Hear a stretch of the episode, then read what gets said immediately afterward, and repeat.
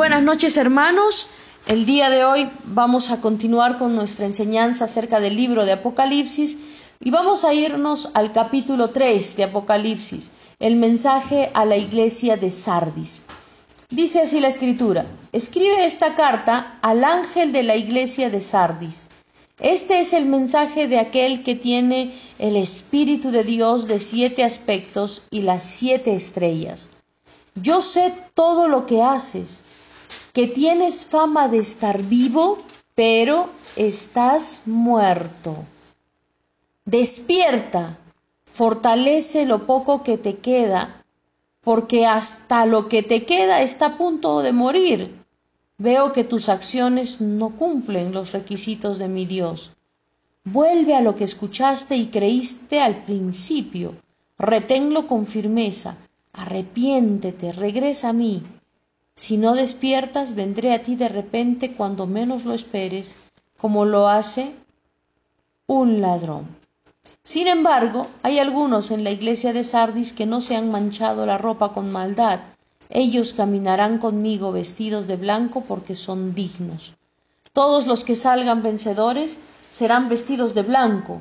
Nunca borraré sus nombres del libro de la vida, sino que anunciaré delante de mi Padre y de sus ángeles que ellos me pertenecen. Todo el que tenga oídos para oír debe escuchar al Espíritu y entender lo que el Espíritu le dice a las iglesias. Primero vamos en el versículo 1, dice, yo sé qué haces, que tienes fama de estar vivo, pero estás muerto. Eh, miren, primera verdad que nosotros tenemos que descubrir aquí. No todo lo que parece oro es oro, no todo lo que brilla realmente es oro. Nosotros muchas veces podemos ser engañados por lo que parece, por lo que se muestra exteriormente. Muchas veces nosotros, y ha habido mucha gente que es eh, desilusionada porque miran ¿no? grandes personas, aparentemente incluso grandes ministerios, o personas que parecían grandes en el Señor, pero cuando llega el momento de la prueba, de la dificultad, o cuando llega el momento de conocer a la persona, te das cuenta, pues no era tan grande. Todo era solamente pantalla exterior, Vivimos en un medio ah, donde la propaganda tiene mucho peso y las cosas que, que uno muestra nos hemos acostumbrado a, que son lo más importante, lo que podemos captar con nuestros sentidos terrenales, pero aquí la escritura nos hace recordar algo. Dios ve el corazón, no la cara. Dios ve el corazón, no la cara. Y yo creo que eh, Satanás engañó mucho a, varias personas por un buen tiempo, haciéndoles ver como que otra persona está mejor que tú. Porque aparentemente se le ve mejor. Pero Dios ve el corazón, el hombre ve la cara. Nosotros podemos decir por fuera muchas cosas, pero solo Dios sabe lo que realmente estamos viviendo, cómo realmente vivimos la palabra, cuál es nuestra verdadera entrega para el Señor o nuestra verdadera fidelidad. Solamente Dios lo conoce. Y saben, eh, deberíamos nosotros tener como más importante la opinión de Dios que la opinión de la gente. Y buscar sobre todo, estar bien con Dios antes que estar bien con las personas. Acá dice que hay alguien que parece, me hace recordar cuando Jesús le habla a los fariseos y les dice sepulcros blanqueados, durísimo. ¿Qué es un sepulcro? Un lugar donde adentro solo hay muerte. Pero por fuera, dice, estaban blanqueados, bien pintadito, bonito, parecía que todo está bien. Nunca nos permitamos ser así, nunca nos permitamos ser gente de solo la pantalla hacia los demás. Nuestro corazón debe ser recto para con el Señor. Señor, yo quiero servirte con todo el corazón. Yo voy a amarte con todo el corazón. Y sea valorado o no por la gente. Porque no lo estoy haciendo para la gente, lo hago para ti. Porque tú así me has amado, Señor. Señor, voy a buscar vida en ti. ¿No? No, no voy a disimular que tengo vida, sino que voy a buscar la vida en ti.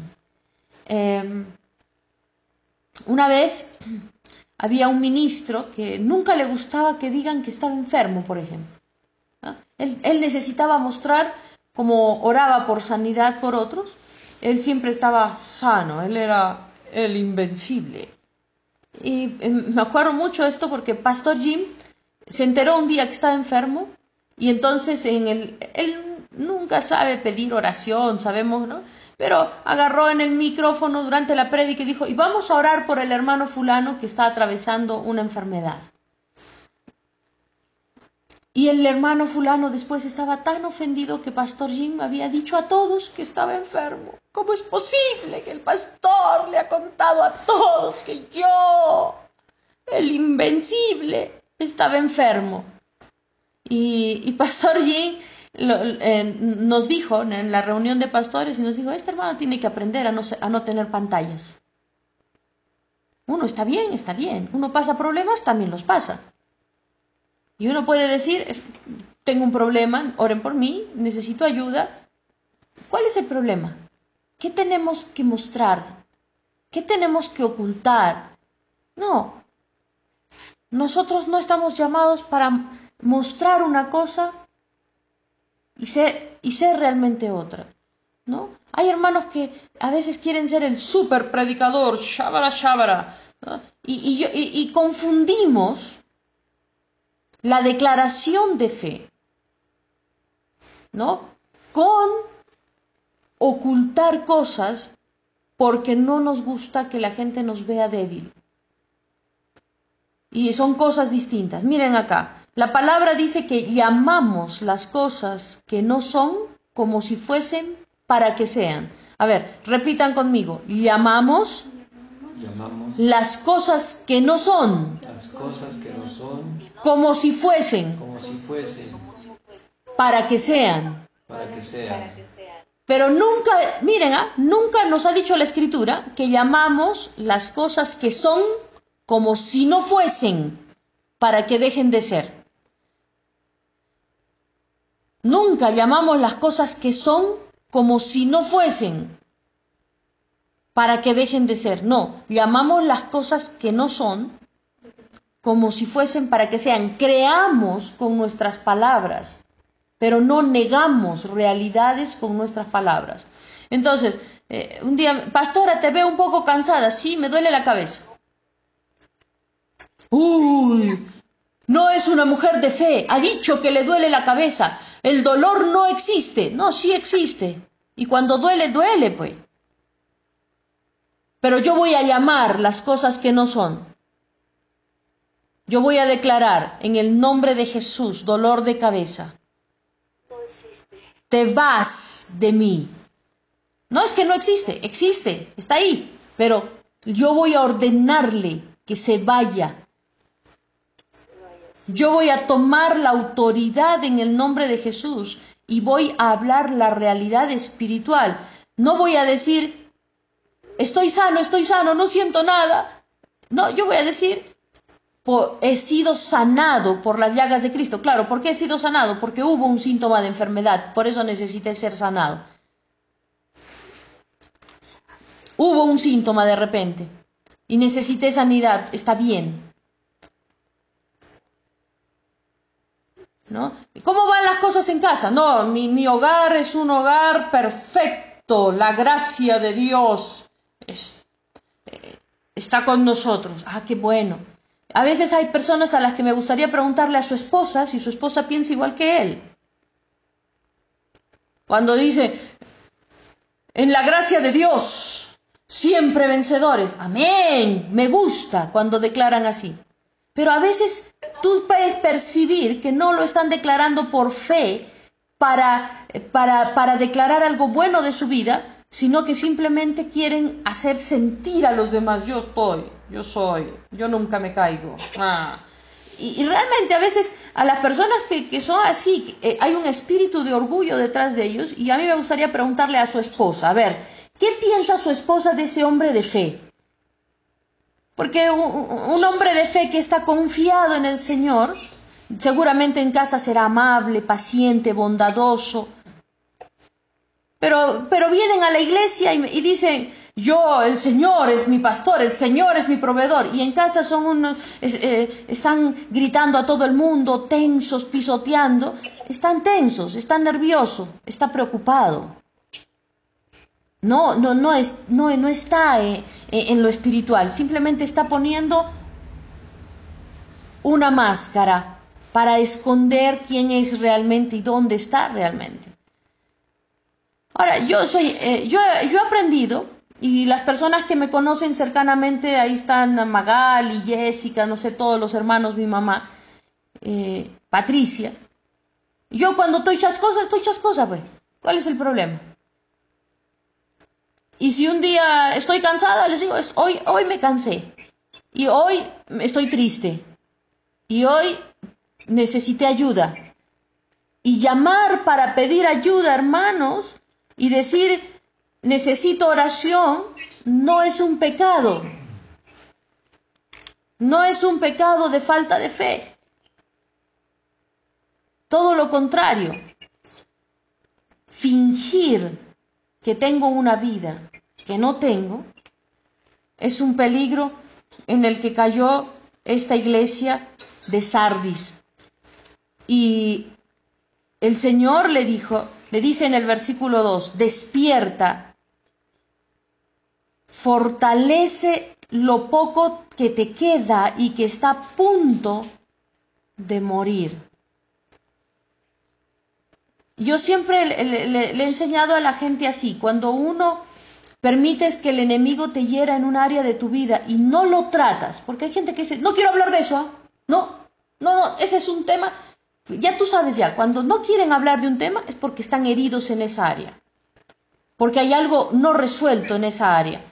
Y eso es una herida abierta y una herida probablemente infectada. Cada vez que tú dejas que el enemigo te hiera en algo y no lo tratas, esa herida empieza a infectarse. el, problema, tú, no, tú lo, lo tapas por fuera, bonito, finges, sonríes, pero por dentro va creciendo el problema. El enemigo se va aprovechando, va ahondando la herida, va infectando la herida, hasta el punto, como dice acá, que ya queda poco. Poco a poco va carcomiendo hasta que queda poco y ya todo está a punto de morir. Por eso es muy importante que nosotros seamos transparentes con los demás y transparentes con nosotros mismos. Practicar la transparencia, practicar el, decir dónde estoy, cómo estoy, si necesito ayuda, practicar el corazón abierto nos va a proteger de estas cosas y nos va a permitir solucionar cosas a tiempo, no tener que estar a punto de morir para solucionarlo. Y el Señor hoy día nos anima a esto, nos anima a fortalecernos y a solucionar las cosas que están adentro que no, que no estaban, eh, que se llama, caminando en el poder del Espíritu, sino de repente eh, ya muriéndose. Nos llama, dice, a volver atrás de las enseñanzas que, y de lo que creímos en un principio. Nos llama a volver a los rudimentos de la fe una vez más, a volver a los inicios de nuestra fe una vez más y a conectarnos con el Señor fuertemente una vez más. Y nos da esta promesa preciosa. Dice, a los que no mancharon su ropa con maldad, caminarán vestidos de blanco porque son dignos. Y los que salgan vencedores serán vestidos de blanco y nunca borraré sus nombres del libro de la vida. Qué preciosas promesas nos da el Señor para que nosotros podamos aprender a caminar con Él. Te animo en el nombre de Jesús. Si hay algo que has estado sin solucionar, que has dejado que esté ahí como tapado con la frazada y creciendo dentro tuyo, hoy mismo trátalo con el Señor. No mañana, no la próxima semana. Es que no estoy preparado para tratar esos temas ahora. ¿Y cuándo vas a estar preparado? No, eso es mentira. Hoy mismo. El Señor nos anima a tratar las verdades espirituales y siempre el tiempo de Dios es hoy. La fe siempre es hoy. Amén.